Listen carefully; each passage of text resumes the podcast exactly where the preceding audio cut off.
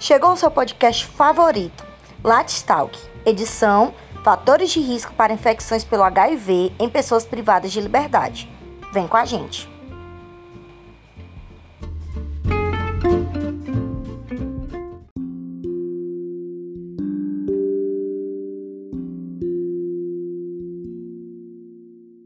Olá pessoal, tudo bem com vocês?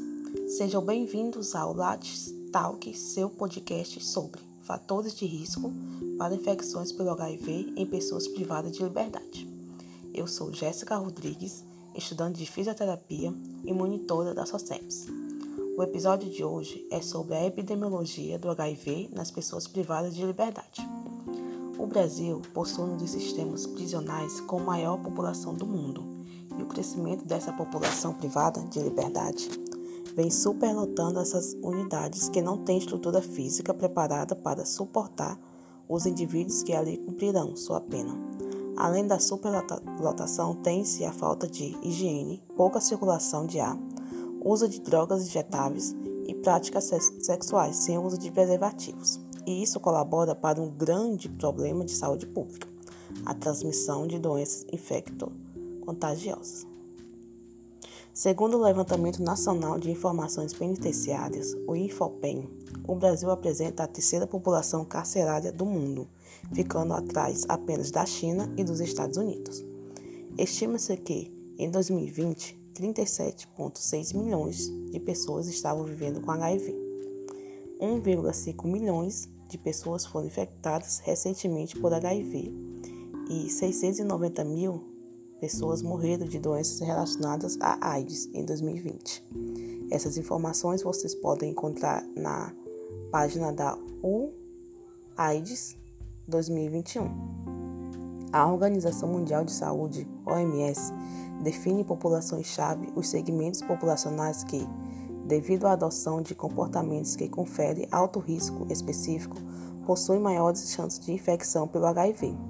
Dentre as populações específicas, destacam-se a privada de liberdade, pois o confinamento estimula práticas que aumentam o risco de transmissão de doenças infecciosas.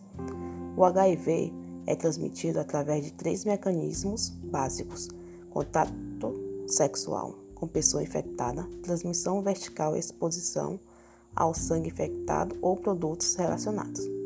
Dentro das prisões, o risco potencial da transmissão do HIV ocorre devido ao uso de drogas injetáveis, relações sexuais com parceiros do mesmo sexo e com visitas íntimas.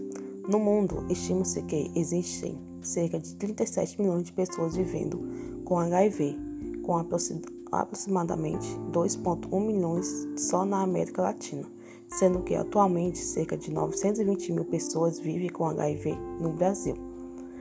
Fonte www.aids.gov.br. Muitos sistemas prisionais não dispõem de serviços de saúde e as dificuldades de deslocamento do detento até uma unidade básica de saúde ou hospital tornam mais ainda difíceis o acesso dos presos aos serviços sociais tendo em vista que os problemas do HIV, tais como diversidade na via da transmissão, dificuldade na obtenção de cura, são de caráter mundial e que a população que se encontra privada de liberdade no sistema carcerário está constantemente exposta a esse vírus.